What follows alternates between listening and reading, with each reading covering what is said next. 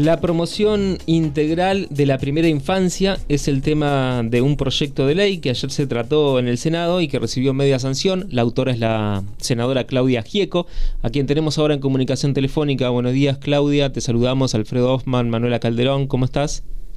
Buen día, Alfredo. Hola, Manuela. ¿Cómo andan? Bien, muy bien. Claudia. Bueno, gracias por esta comunicación. Eh, hablábamos de este, mm, este proyecto de ley de promoción y protección integral de la primera infancia. Contanos un poco de qué se trata.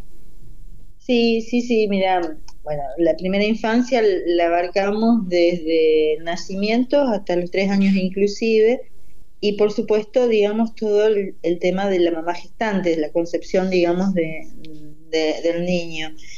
Y mm, bueno, lo que uno trata es de, tratar de garantizar estos derechos que, debe, que deben tener este grupo de edad, más allá de que nosotros contamos en la provincia con una ley de, y, digamos, en la nación y en la provincia, ley de protección de los derechos de, los niños, las niñas y los adolescentes, pero en, en ningún lado está, eh, está en forma global, general, y no en la primera infancia.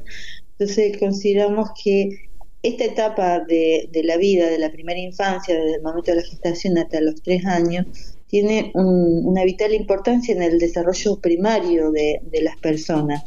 Es, un periodo de, rápido crecimiento en, el ciclo de la maduración del cuerpo, del sistema nervioso, y donde se adquiere la mayor capacidad de comunicación y de aptitudes intelectuales que tienen los niños y las niñas. Por lo tanto, me considero como muy necesario de meterlo en la agenda pública del, gobierno provincial para que eh, se puedan garantizar desde el primer momento que la madre concibe hasta que ellos tengan tres años todos los cuidados médicos, la buena alimentación y el entorno eh, estimulante que, necesita este grupo de edad para que después podamos garantizar el futuro, digamos, de ellos y de toda la sociedad, ¿no? Claudia, ¿a través de qué herramientas este proyecto busca justamente garantizar los derechos de las niñeces? Bueno, actualmente, digamos, el órgano de aplicación va a ser eh, el COMNAF, donde ya existe una dirección de, protección y, de promoción y promoción, promoción de, integral de los niños.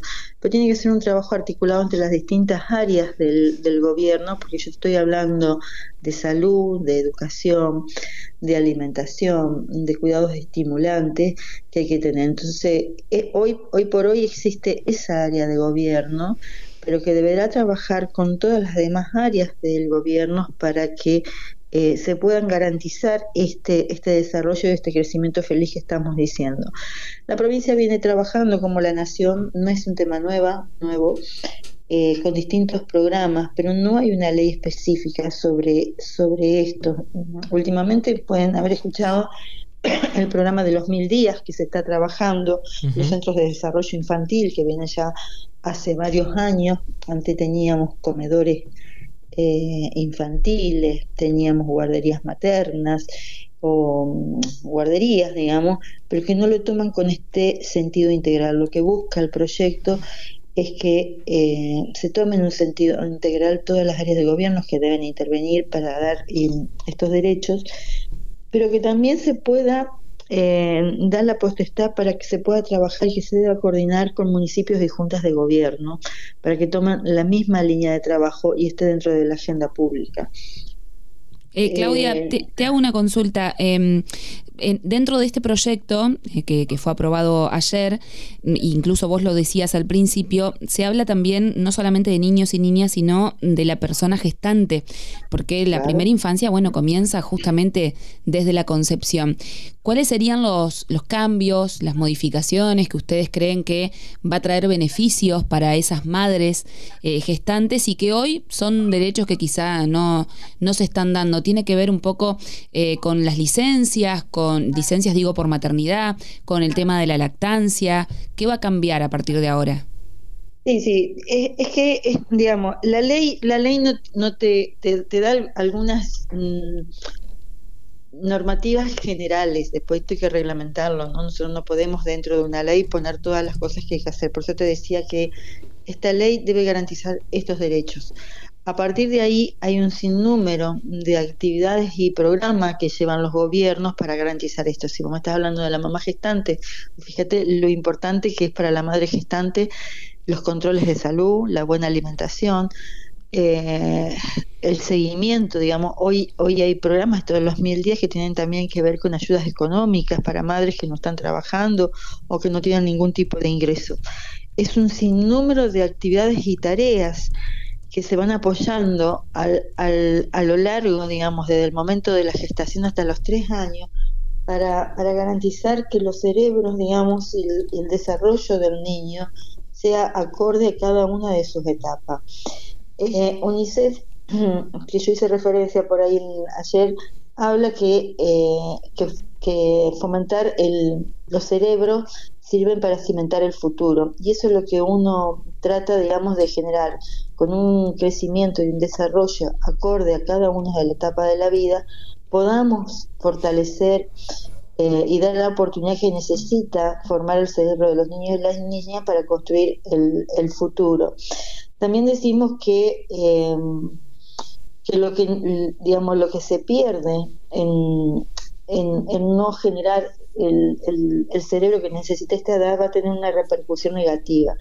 Es decir, que distintas disciplinas, eh, la neurociencia, la psicología, la medicina, la economía inclusive, señalan la importancia de intervenir en la primera infancia y también hablan de lo que no, no digamos, lo que no se hizo, cómo repercute después en el futuro de, de los niños, de las niñas y en los en el país, digamos, posteriormente.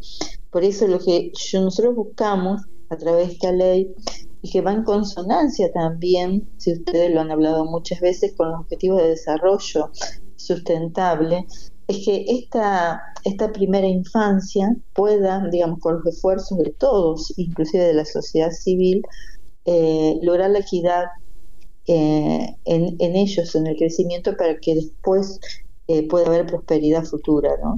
Es una sumatoria de todos los, los digamos, los programas que existen. Por ahí, en, uno de los artículos de, del proyecto, eh, se dan algunas, digamos, eh, ideas donde se debe apuntar, por decirte, durante el embarazo, durante eh, los tres años.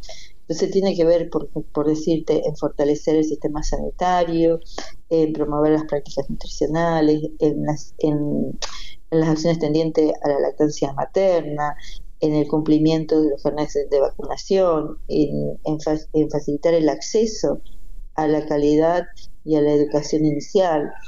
Eh, bueno, eh, por decirte algunas cosas que apunta la ley, pero hay millones más que los gobiernos están aplicando y que la sociedad civil también tiene que hacerlo, conocer, no, no solamente digamos, hablemos de personas que no tienen recursos, porque también estos cuidados deben darse en todos los sentidos, ¿no?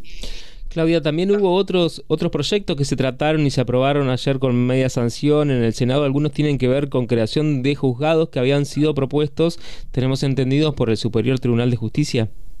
Bueno, esos proyectos acaban de entrar, todavía no han sido tratados, ah, fueron derivados a la Comisión de Legislación General.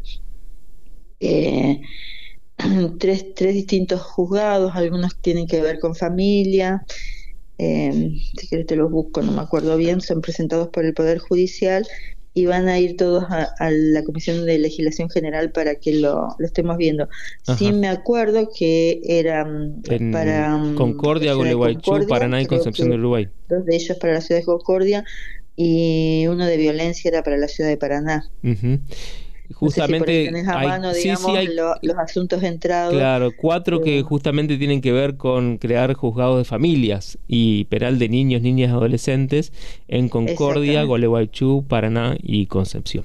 Exactamente, estos son los que entraron ayer por eh, presentados por el Superior Tribunal de Justicia.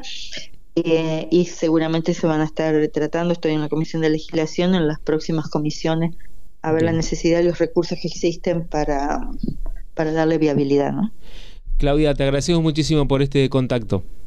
Bueno, gracias a ustedes, un placer. Gracias. Hasta luego. La senadora Claudia Gieco pasaba por Radio Diputados. Las voces de los protagonistas en Radio Diputados.